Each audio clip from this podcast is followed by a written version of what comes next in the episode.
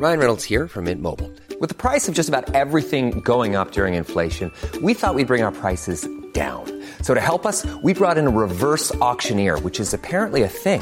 Mint Mobile unlimited premium wireless. Ready to get 30, 30, bit to get 30, bit to get 20, 20, 20, bit to get 20, 20, bit to get 15, 15, 15, 15 just 15 bucks a month. So, Give it a try at mintmobile.com slash switch.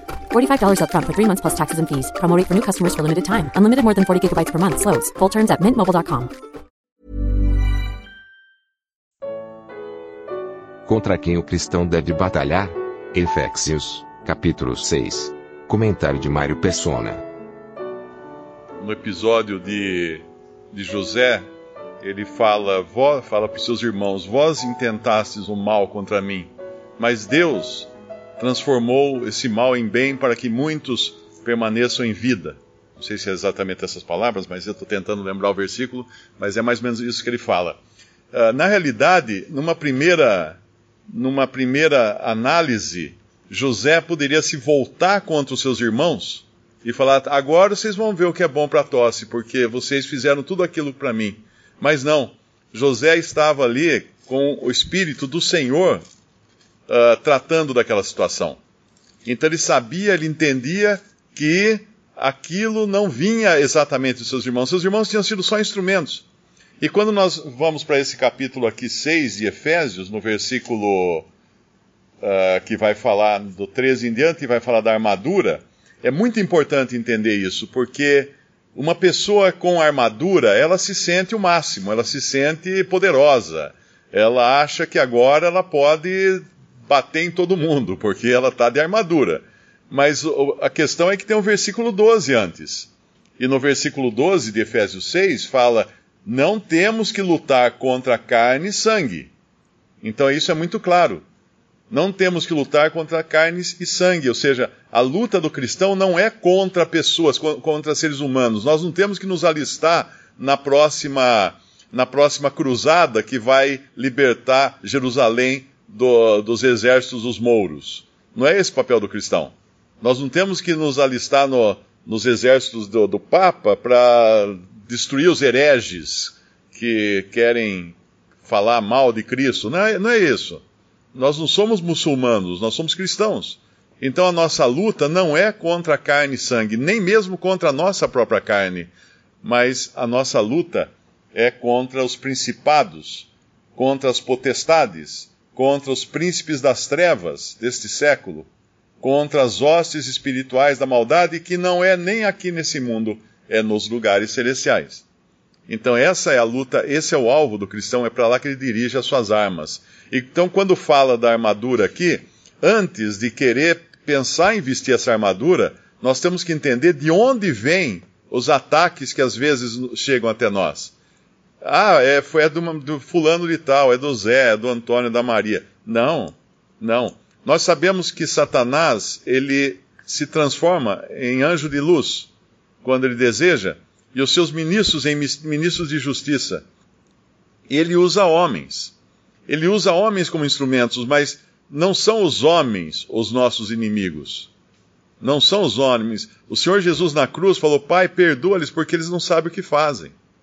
Ele estava perdoando os seus algozes, pedindo, intercedendo por seus algozes, porque ele sabia que por trás deles tinha um poder muito maior. Que, que estava ali, claro, tinha o poder de Satanás, mas acima ainda do poder de Satanás tinha Deus que, que permitia aquilo. A história de Jó é muito interessante para isso, porque nós vemos que Deus é quem vai trazer à tona a ideia de, de falar de, de Jó. Viste o meu servo Jó? Pronto, abriu o assunto para Satanás pegar o gancho e falar assim: ah, mas também, né? Tu deste tudo para ele e tal. Então, se tocar, vai então, então faz. Faz para ver.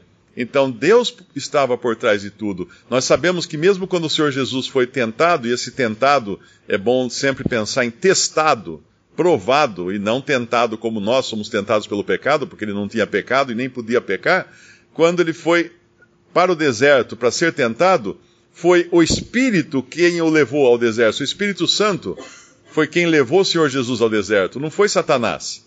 E não foi a uma pessoa também, foi o Espírito Santo de Deus. E depois Satanás vai levá-lo até o pináculo do templo, vai levá-lo até um, um alto monte, mas antes disso, nós vemos que Deus estava no controle de todas as coisas.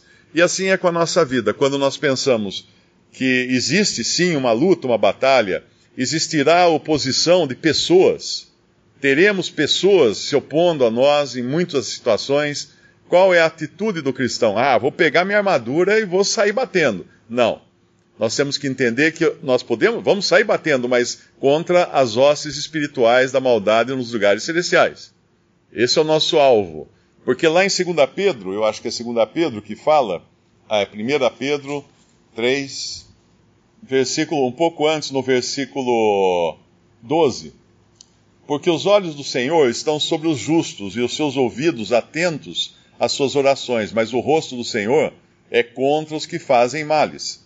E qual é aquele que vos fará mal se for zeloso do bem, mas também se padecerdes por amor da justiça, sois bem-aventurados. E não temais com medo deles, nem vos turbeis, antes santificai a Cristo como Senhor em vosso coração, e estáis sempre preparados para responder com mansidão e temor a qualquer que vos pedir a razão da esperança que há em vós, tendo uma boa consciência, para que naquilo em que falam mal de vós, como de malfeitores, fiquem confundidos os que blasfemam do vosso bom procedimento em Cristo, porque melhor é que padeçais fazendo o bem, se a vontade de Deus assim o quer, do que fazendo o mal. E aí vem o exemplo de Cristo que sofreu também, padeceu também.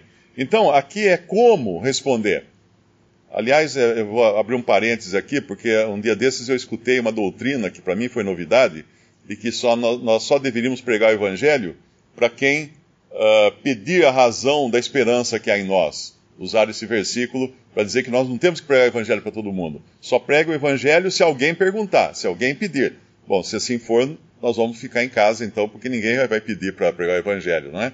Foi o Senhor quem pediu para nós pregarmos o Evangelho. Nós não, não obedecemos o incrédulo. É claro que se ele pedir, nós vamos, nós vamos dar a resposta. Mas não se pode usar de maneira nenhuma esse versículo aqui como uma tentativa de barrar o evangelismo. É muito importante isso. Fecho parênteses. Então aqui é, é toda a maneira com mansidão para responder. Mas voltando lá então em, em Efésios capítulo 6, nós vamos ver que essa armadura que Deus nos dá é para combater não homens, mas combater Satanás, seus anjos, seus demônios e nos lugares celestiais. É claro que ainda assim ele pode usar homens como seus instrumentos, como usou os, os irmãos de José, como usou os soldados que pregaram o Senhor na cruz, como usou os sacerdotes lá de, do, dos evangelhos para condenar o Senhor, ele pode usar, mas nós devemos saber quem é que está por trás. E é muito interessante isso, quando nós fazemos a pergunta, ahá, quem é que está por trás desse ataque? Quem é que deseja fazer isso? Porque aí nós mudamos de tática.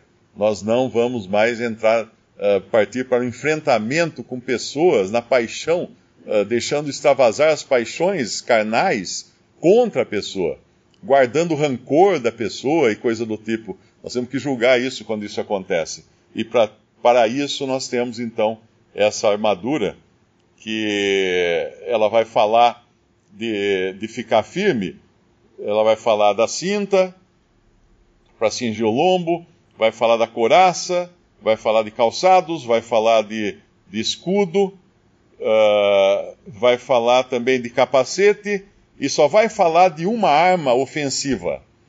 Todas as armas aqui, ou todas as partes da, da armadura, são defensivas. E a proporção aqui das armas de defesa é muito maior comparada com a arma ofensiva, que é a espada. A única arma ofensiva é a espada. A mesma, a mesma arma que o Senhor Jesus usou para no seu embate contra Satanás no deserto durante a tentação.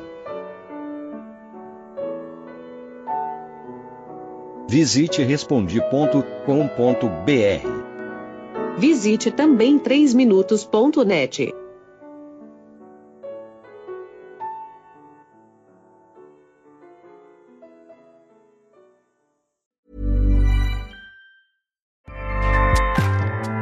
Acast powers the world's best podcasts. Here's a show that we recommend. The Real Housewives is a guilty pleasure for most, but if you're looking to not feel guilty about that pleasure, tune in to Everything Iconic with me, Danny Pellegrino, where I break down all the messy moments and behind the scenes antics of Bravo's popular franchise. And on Everything Iconic, I also interview celebrity guests like Kelly Ripa, Kiki Palmer, Drew Barrymore, Cameron Diaz, and more about their guilty pleasures, their past work, and so much more. So if you're pop culture obsessed and find yourself watching way too much reality TV like me, tune in to Everything Iconic with Danny Pellegrino wherever you listen to podcasts.